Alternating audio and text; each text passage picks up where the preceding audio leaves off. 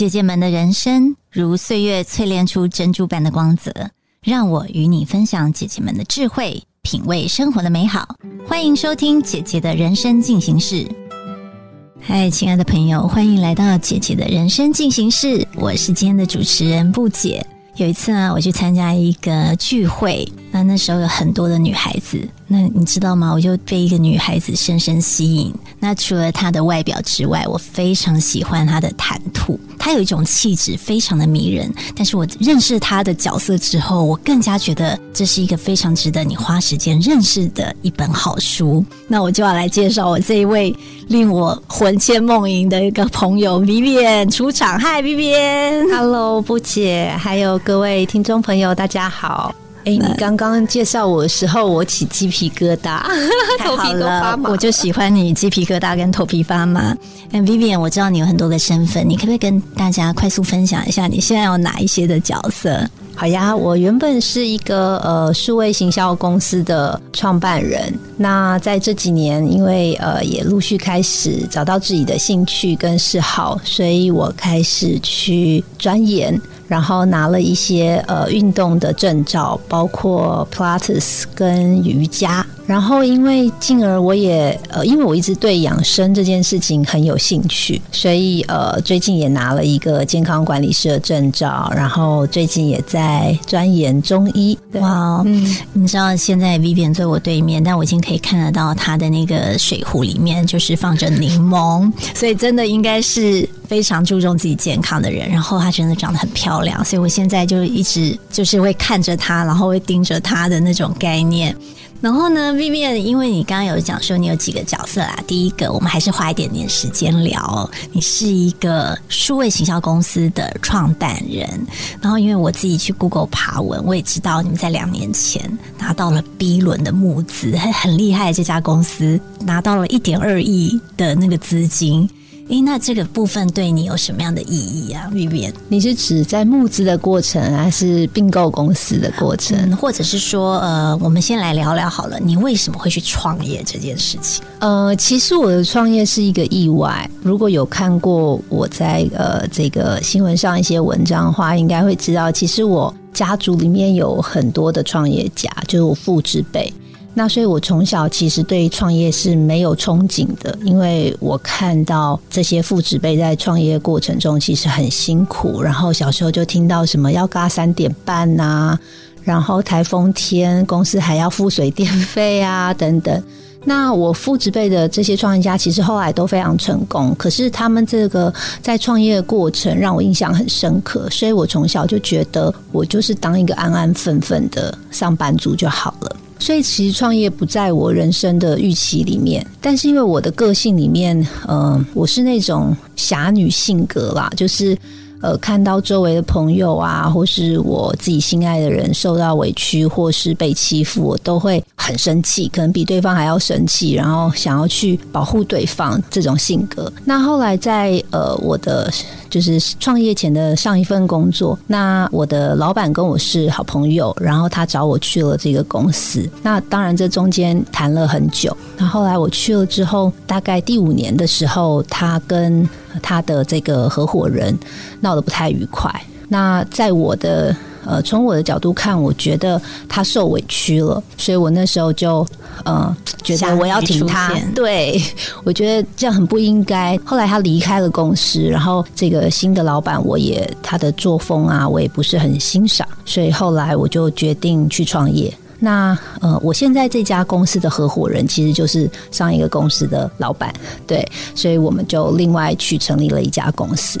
所以说起来，我觉得我的创业就是一股义气跟一个冲动。我刚刚听到现在，我只知道了一件事，就是以后我受委屈，我知道我要找谁了，找你就对了。对呀，那我觉得其实你知道，新创真的很不容易，创业这件事本身很不容易，就是因为我自己身边也有蛮多就是在创业的朋友。有，哎，你知道什么要募资可以募到这么多，是一件非常非常非常难的事情，哎。因为嗯，你第一个先说可不可以撑过一两年这件事，然后还可以得到这么多投资人的青睐。我其实自己这个问题，其实是我自己非常好奇的。我很好奇，说这件事你是怎么做到的？可不可以跟我们分享一下你的成功方程式？不解那个说我成功，我有点不好意思啦，因为我觉得其实还在努力中。其实我的 B 轮的募资，呃，最主要原因是因为我们想要并购一间公司，呃，那个公司其实运营的还不错，然后呃，年营收其实也都有破亿，所以呃，当时其实要并购这个公司，最主要的目的是为了扩张规模。因为我们公司将来是要往 IPO 的路上走嘛，所以呃，用并购方式其实是最快的。那再加上这个公司其实运营的状况其实蛮好的。那那时候我们就跟投资人讲说，我们的计划是将来我们要 IPO，然后为什么我们要并购这家公司？它可以带给我们什么样的 benefit？其实我觉得投资人都是看长远的嘛，对。那他如果是认同呃我们的 IPO 的计划的话，他也给予我们很多支持。所以在 B 轮的募资的时候，目的其实是为了扩张规模，然后就募了一点二亿这样子。嗯，我很好奇，因为呃，就是因为你现在。过去你开始在创业的时候，他大概会花你一天多少的时间？跟现在你大概会花你一天多少的心力跟时间？我这点非常的好奇。呃，今年是我创业第六年，其实，在前面五年的时候，我几乎都在工作上。那我所谓都在工作上，是其实很很多人或是朋友会问我说：“哎，B B，你通常都几点下班？”其实我到家大概都是晚上八点以前，可是对我来说，到家并不等于下班，因为做老板嘛，其实你就会一直心系的工作上的事，然后呃，讯息其实也很多。那有的时候你会觉得你要赶快回复他们，那一方面是不要让团队或是客户等。那一方面是也怕自己隔天就忘记了，或不一定隔天那几个小时后就忘记了，所以你会想要赶快处理。所以在前面五年，我大概是几乎所有的时间都在工作上。但是我觉得疫情其实帮助了我，我觉得疫情新冠疫情算是我的贵人，因为那个时候我们开始 work from home。嗯，好，那 work from home 之后，我觉得我整个。工作的时间跟生活时间有很大的调整。我觉得第一个是我早上不用匆匆忙忙的要哦要准备早餐，然后要这个梳妆打扮，然后避掉交通的时间，然后到公司里面来开第一场会议。那你可能就是稍微梳洗一下，然后电脑打开就可以开会了。那然后呢？你会在会议跟会议的中间，以前我们会留一个交通的时间，但是现在其实不需要。然后甚至有些会议是不，如果不需要开镜头的话，我有的时候是。呃，一边可能在弄午餐了，然后一边伸展，一边一边在等，那也可以。对，就一边弄午餐了，然后一边就还在开会这样子。所以你会发现，说你那当下你可以做很多的事情。然后再来是因为那个时候我也开始有拿到瑜伽跟皮亚提斯的证照。然后呃，我知道我们公司很多同事在家其实闷得发慌，因为不是每个人的家的空间都很大，有些人是租小套房，然后或者是家里没有厨房啊等等，所以我就开始想说，呃，大家在家里可以怎么样排解大家在就是在家里的这种孤独的感觉，然后还有没有跟同事相处的这种凝聚力，所以我就办了一个线上的课。所以呃，疫情的时候我们公司就开 Pilates 跟这个瑜伽的课程。那不管是办在早上、好下午，或者是周末，可是这一个小时，就对大家来说，好像就可以见到同事，然后可以做一些活动，有时候开开玩笑也蛮好的。那这个是大家都必须要参加的个课程吗？没有哎，就是想参加的人就参加。OK。嗯，那我好奇，因为你刚刚有说你在刚好在那个疫情期间，你拿到了皮拉提斯的证照，嗯，是什么样的因缘机会让你想要踏入这样的一个领域？因为很多人可能就是说，哎，我喜欢运动，或者是我需要一个运动来做排解。的确，我们就会去上瑜伽课啊，会去上皮拉提斯。但是为什么你一定要拿到证照这件事情？其实有两个原因，一个是我刚刚有讲嘛，就是呃，我前面几年其实工作压力很大，然后我。我一直应该说，我觉得我有点累到我不知道在为何而战。就是说，哎，我已经到这年纪了，然后我的接下来的十年，我应该要做些什么？然后，如果将来真的我可以退休了，那我要做些什么？好，我是开始在思考这件事情。那我先讲两个，第一个是，呃，其实因为我从小志愿是当老师，我有很多志愿，然后其中有一个是当老师，然后我其实非常喜欢教学。然后我非常喜欢分享，然后我只要看到我自己的能量传递给对方，然后对方也会觉得很开心。我觉得这件事情会让我非常快乐。然后我发现这也是我快乐的来源。那这件事情等一下可以跟你分享，因为我之前在做九型人格的时候，对我的那个人格里面其实就有一个是二型人，就是助人型，就是我很喜欢透过付出来觉得自己被爱，这样或者是觉得很有价值这件事情。对，第二个原因是那时候我就觉得我每年想要帮自己设定一个目标，可是那个目标不想要跟我的工作有关系，并不是说我今年的营业额要做到多少，毛利要冲到多少，我不想再做一件跟公司。有任何关系的事情，所以呃那时候我就其实就是因缘际会，我就看到了，因为我的 Facebook 出现非常非常多跟运动啊养生有关系的东西，因为我从小就很喜欢这一类的东西，所以广告都会投放到我，我就看到了一个证照班，然后我就看到证照班的时间，哎，我可以配合哦，然后呢我就去报名了，问了一些问题之后我就报名了。上这证照班的时候，我就觉得很开心，因为我发现我有另外我认。识了另外一群跟数位行销没有关系的人。我们班上同学有在外交部工作的，有医生，然后有老师，就是差不多五六个人。可是我觉得很棒哎，就是不同的交友圈，让我觉得很开心。于是乎，我就开始变得非常爱上课，然后非常爱拿证照哦。你知道，你刚才讲这些事，我让我想到我以前的事情哦。因为我以前在职场的时候，那当然那时候是带业务团队，那的确就是在追数字。但是的确，我也跟你一样，就是 why 为何而战？然后这个我到底对世界贡献了什么？因为有时候我会觉得，越卖越多，我是不是搞不好还多留了一些对环境不是很好的东西之类的？所以呃，我就会开始去思考，说我到底要做什么。然后我自己是呃讲到目标嘛，因为你刚刚有说每一年都要一个目标。我以前是有一个那个 bucket list，我有做梦想本，就是会把想要做的部分就贴在那个上面。我的确有一页是做瑜伽。然后我也有写下说，我好就是等哪一天的时候，我要拿到瑜伽的证照。那但是 B B 是一个比较行动派的人，你已经拿到了。但是我的确就是把它放在上面，因为我觉得这件事会让你觉得很很丰盛的感觉。因为可能在职场上，我相信很多我们的听众也会觉得，有时候就觉得比较耗能的。那我以前啊，就是也去参加一些跑团。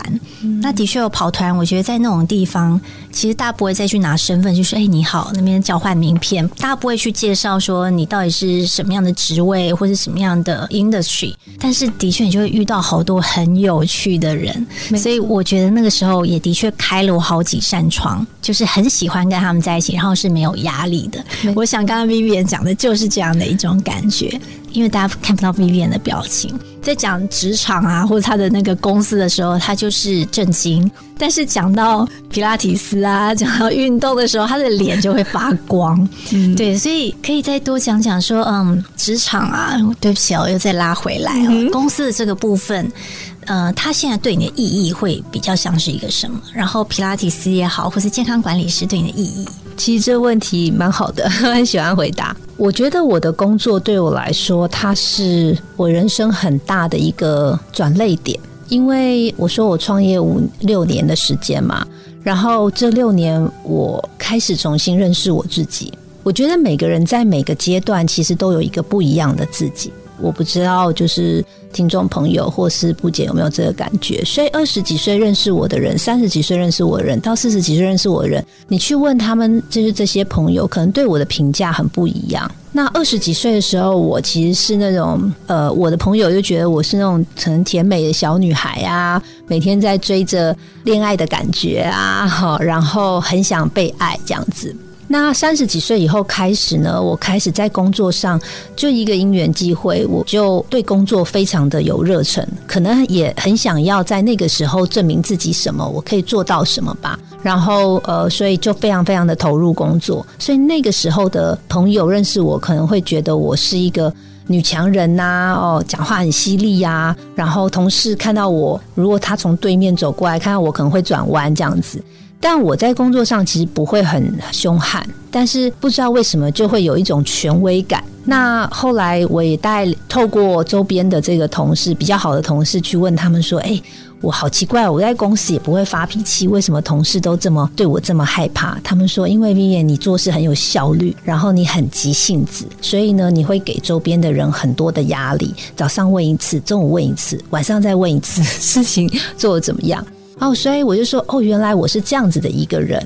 所以那时候大家在形容我说我是一个女强人的时候，其实我非常不习惯这个字。这我怎么会是个女强人？我一点都不觉得我很强。但是呢，后来就是这个十年时间，我慢慢就接受说，其实我就是有这个部分，我就是有一种可能把那个侠女的性格发挥的，在工作上有点就是比较变得比较强势。对。那再来的话，就是到四十几岁，我开始接触了这个身心灵之后呢，我发现这也是我，就是因为我可能我很喜欢这种很自然、很健康的漂亮。我对漂亮的定义是，我不喜欢太过装饰的。那所以，呃，我一直认为说，真正好看应该是从体内发出来的。我我们不讲内心啦，我觉得内心是另外一个层次，应该是体内发出来的。不管你在外面去怎么做什么事情，可是如果你的身体不够健康，好，你的走路的姿态啊，或者是站啊、坐啊这些动作还是会有老态或者是呃不舒服的话，那就不够好看。所以我就开始对这种健康。中医瑜伽就很有兴趣，所以对我来说，我觉得现在在这一块，呃，身心灵这一块的自己是比较充满热情的。我很喜欢布姐刚刚说的，就是很丰盛。所以我觉得我在做我自己喜欢做的事情的时候，我发现我就想要成为一个连我自己都喜欢的人。嗯嗯，听起来你没有这么的认同，或是这么的喜欢那种完全只是 focus 在工作的那样的一个自己。但是，譬如说你现在，因为你有加入了不同的元素，我说的身心灵啊，可能开始占你的二十四小时有越来越多的一个 mix 那个时间，这样有没有影响到你在工作上面的呈现，或者是说你的员工们或是同事们有没有发现说，哎，你有不一样？有人有给你这样的回馈吗？我觉得有，哎。我觉得第一个就是同事比较没有这么害怕我了。那以前我有问他们，就是我大概打听了一下，说那会不会他们不喜欢我呢？他们给我的回复说不是不喜欢，但是就是不会想要再多靠近。在工作上的我是这样。那我觉得现在之后，我觉得同事不会，就是会跟我比较打闹啊。然后，嗯，还有，因为我考了健康管理师的证照嘛，所以我会帮他们做健康的管理。然后我们会上瑜伽课，然后有同事就会跟我反馈说，Vivian 上课的时候完全变了一个人。对，其实我把这件事情当做一个赞美，因为这就是我想要的。我想要我的同事不要呃看到我的时候只有那一面。然后我自己很喜欢的那一面也被发掘了，我就觉得很开心。嗯，因为的确人本来就有很多种面相，然后在不同的场域，我们就会发，就是拿出那样的角色出来呈现。然后我我刚刚有跟大家分享，我在第一眼看到 Vivian 的时候，就会觉得很被他吸引。那我觉得他有一个气场。的确是有的，就是女强人。但是呢，因为我听了她的说话，然后我觉得她有一个很少见的一种特质。因为我大部分我不知道是不是因为我认识的人比较少的关系，我认识到的一些所谓的女强人也好，或是创办人也好，老板级的人也好，比较少会去聊所谓的身心灵。他们大部分聊的都是我们要怎么成功，我们要怎么样去。嗯，让这个公司去成长，很多的话题都是 focus 在那一块哦，或顶多去聊聊红酒啊，或者是玩乐的部分。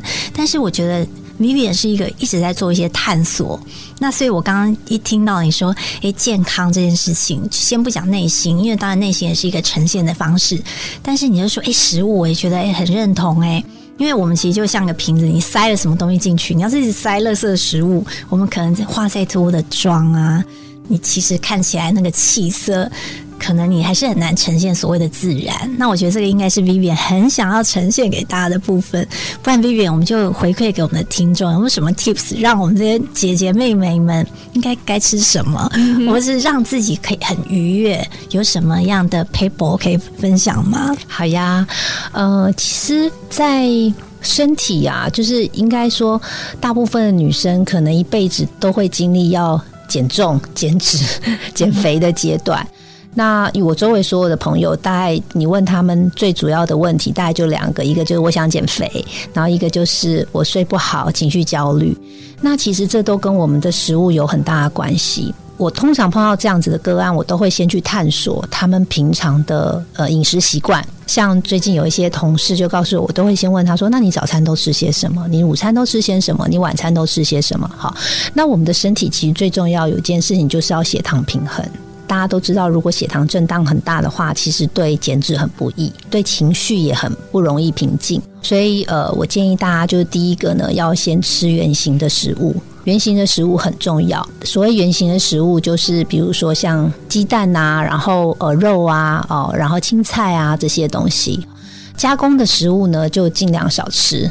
虽然这也是呃所有营养师都会说的事情，可是真的要做到很不容易啦。第二个就是呃要保持血糖平衡呢，最重要就是要先吃蛋白质，要吃足够的蛋白质。蛋白质要吃多少呢？就是吃呃女生大概是你体重的一到一点五倍的克数。呃，如果不解想要知道的话，我可以之后再多分享一些给我。对，因为你刚才讲那个原型食物跟加工食物，我就想到哦，但我应该前几天吃了一个贡丸，这个就是属于 NG 的食物。但是因为刚刚其实有聊到，我觉得因为我自己也有去上一些嗯呃，就是正念的课程。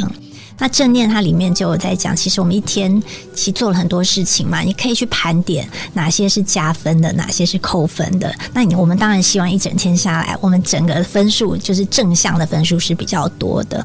那我觉得我们在这个节目里面一定有很多朋友可能会有焦虑的那种成分在，因为他可能角色很多，又要照顾小孩啊，然后又要赶着去上班呐。那这种可能对他来说都是那种耗能的。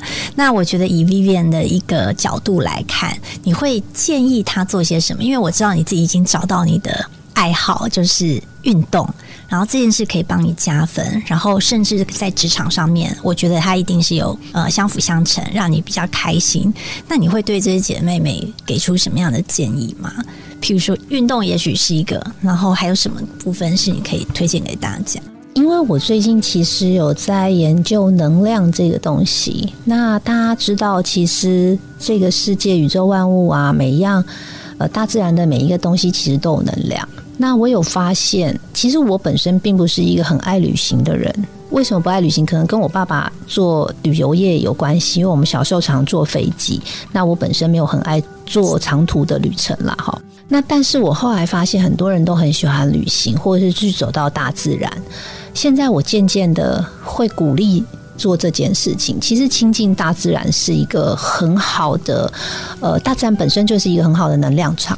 所以，呃，如果说在呃长期很焦虑啊，工作压力很大，不妨周末的时候可以到大自然走走。不一定要去打卡景点啦，因为像我本身，我是一个高敏感人。如果有跟我一样的人，一定会不太喜欢去人很多的地方，所以我也没有很喜欢特别去大家很常打卡的拍照的地方。我反而会想要去一些秘境。那那个秘境里面可能有草地啊，你就可以踏踏这个些草，去接地气，抱抱树，去跟这个大树这个交流一下能量。其实很奇妙的是，就是如果大家对能量这东西是相信的话，你会发现，其实你的心情的情绪会很自然的就不一样了。大自然里面的阳光啊，这个树木啊，大地啊，其实都可以给我们很多很正面的能量。对我自己也非常需要这个，因为我家到那个山上那种呃步道，其实大概再走十到十五分钟我就走到了。嗯，所以我有时候只要天气好，好就是没有下雨。我的确就会呃散步过去，然后就走个几十分钟，就觉得很舒服。然后的确有人教我报数这件事情，那当然要选对数，因为有些数好像是比较阴的，嗯，所以我其实我也不知道怎么去选。那我当然就选一个觉得自己看了觉得很顺眼的，或者是觉得抱起来不会很脏的那种树。然后呢，有一次我就早上我就去那个山上，就看到有一个老外就带着瑜伽垫，然后就在那个露台，因为有时候那个山上的一些步道，它会有一些类似像露台的。就是那种木板的部分，他就铺在那边，然后做伸展。嗯，然后就想到你那天你给我的粉砖，你也是在一个好像是一个庭院，还是一个森林，还是哪里？然后就是在做伸展的那种感觉。我觉得真的是只要你走到那边，很多事情你就会忘掉。是，那我觉得这种感觉就是，其实我觉得疗愈的东西垂手可得，就是走出去。那我自己本身也不喜欢人太多的地方。就是最好是我会选时间，可能是比较少人呃出没的时间啊，或者是自己觉得方便的地方啊。就是我因为我有点懒，所以不能去太远的，所以我就会找家里附近的。所以也谢谢 Vivian 给我们这样的一个 tips 哦。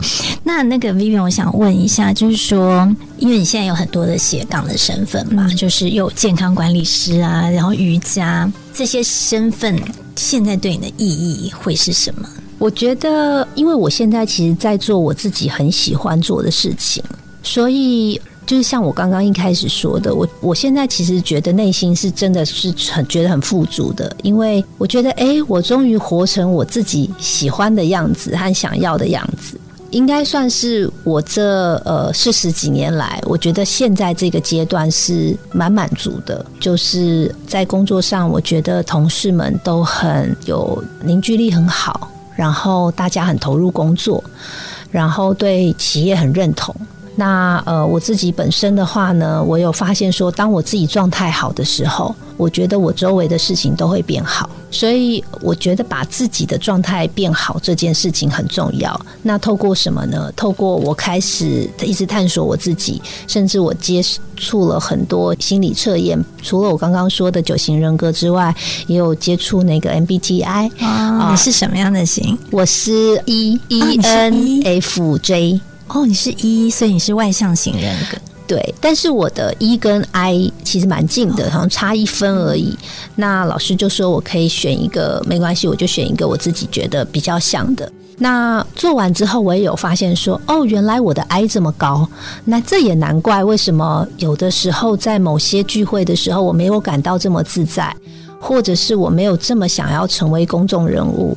呃，也许是因为我还有很多 I 的性格，是我很需要自己的空间，很需要自己的内在，是这个私密性的。然后最特别的是，因为我的 F 是满分。我的 T 是零分，你这么的极端，对，所以我也可以呼应刚刚布姐讲，就是很多可能很多呃女性很成功的人，他们会讲很多目标，但我不是一个讲目标的人，坦白说，因为你看我的 feeling 这么高，我就是讲感受、直觉、感受，对我就是一个很重感觉人，也呼应到我在做高敏感测验的时候，我的分数非常的高，破到一百多。然后九型人格里面，我又是二型人，所以当我知道我这么多这些东西的时候，我越来越理解我自己，我才知道说，第一个我要怎么保护我自己。当比如说我这么感受性很强的人。在一个能量很很消极或是很负面的地方的时候，我要怎么先有一个保护罩，把我自己保护好？不然以前的话，我就会哇，一接触到之后回家我都睡不好。其实根本就跟我没有关系，是别人家的事情，或是同事的事情。同事的爸爸过世了，我比他还要难过，每天都心心念念的，呃。他还好吗？他爸爸还好吗？后来我就会发现说，哦，这不行，这会影响到我的生活。所以当我知道这么多我自己的性格之后，我就开始会保护我自己。好，然后呢，把自己的能量建制好之后，再去帮助别人。因为我有这个性格嘛，所以我很想要帮助别人的前提是我自己要先把自己照顾好。嗯，好，因为呃，我觉得刚刚听到了课题分离这件事，你你懂得开始去做课题分离，但这个之前，我觉得最重要好像是要了解自己，对不对？就是你觉得斜杠会是一个解答吗？因为你刚刚有说，你其实。是一个凭感觉，然后很多部分其实你也不是有所谓的目标，就像你创业，这不并不是你本来的计划。那皮拉提斯或是健康管理听起来是你的计划吗？或是斜杠是你的计划吗？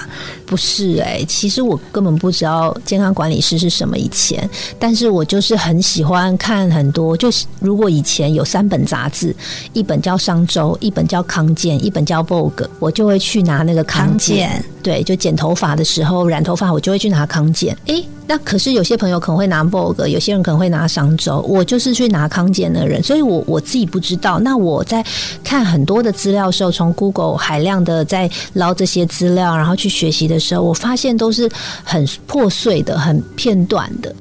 然后，所以我自己开始学习拿证照之后，我后来就接触到呃健康管理师这件事情之后，我就。想去拿这个课程，因为我觉得它是有系统的，在告诉你说人体里面，因为我们会学一些器官呐，然后功能，好会再讲一些功能，然后呃，比如说什么内分泌呀 这些系统，所以比较有系统在上之后呢，我就再把我以前所学的东西运用上来之后，我就哎，终于理解，终于懂了哦，原来人体的运作是这么一回事。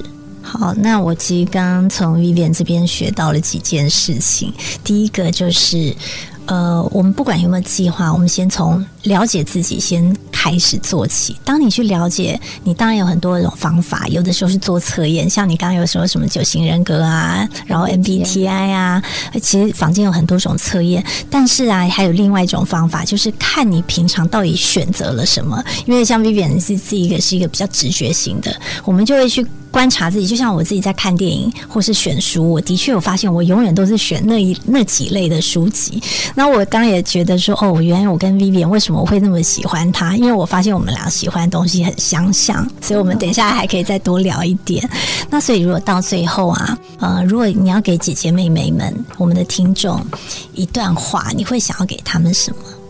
还是回到，如果是。拿我自己本身的例子的话，我觉得首先就是你要成为一个你自己都喜爱的人。那呃，要相信每一个人其实都是有影响力的。好，这这件事我最近也跟我的同事讲，就说。像有一个同事，他跟我讲说，他就是这么急躁啊。可是他这么急躁，他觉得反正是我急躁又没有关系，我又没有影响到别人。那后来我在跟他聊天的时候，我就跟他说：没有，你把你自己想的太渺小了。其实你透露出来的讯息，即便是你没有想要刻意透露，其实你都会影响到别人。因为你要相信，每一个人的能量其实都很强的，只要是在你身边的人都可以感受到。所以我会想要跟就是听众朋友讲说，第一个就是人的一生都是在认识自己的过程，不管你是什么时候才开始认识，三十岁、四十岁、五十岁，甚至到六十岁、七十岁都好，没有关系。但是当你真的认识自己之后，要成为一个自己都喜爱的人，然后透过你的这样子你的能量去影响别人的时候，如果呃就是成为一个有影响力跟感染力的人的时候。周边的事情自然就会变得很好了。好，谢谢 Vivian。我相信啊，其实 Vivian 刚刚给我们展示他的人生，虽然走到四十几岁，但是他有很多不同版本的自己。也许有些版本他没有那么喜欢，但是他后来经由自己发掘自己的喜好之后，然后也去探索，然后现在渐渐活出自己很喜欢的版本。那我自己会觉得说，Vivian 不管在做什么，不管他自己喜不喜欢自己，在当然在整个社会的眼光中，他是一个非常。成功的人士，虽然他可能不会这么说，但是我相信以他的能量，当然他的做事方式，他让他的自己的创立的公司也好，或是他自己在做健康管理师，然后瑜伽老师、皮拉提斯老师也好，我相信他都会把它做到非常棒。然后重点不是我们怎么看他，重点是他怎么样看他自己。那我相信啊，各位姐姐妹妹，我们有没有活出自己喜欢的样子呢？这个是我们自己可以去经由这个节目去好好思考的一个题目哦哦。那我们今天的节目就到这边，也非常谢谢 Vivian 来到我们的好说的 Podcast 的节目，然后我们希望大家喜欢我们今天的聊天，今天就到这边，拜拜，谢谢，拜拜。本节目由好说团队直播，每周三晚上与你分享姐姐的人生进行时。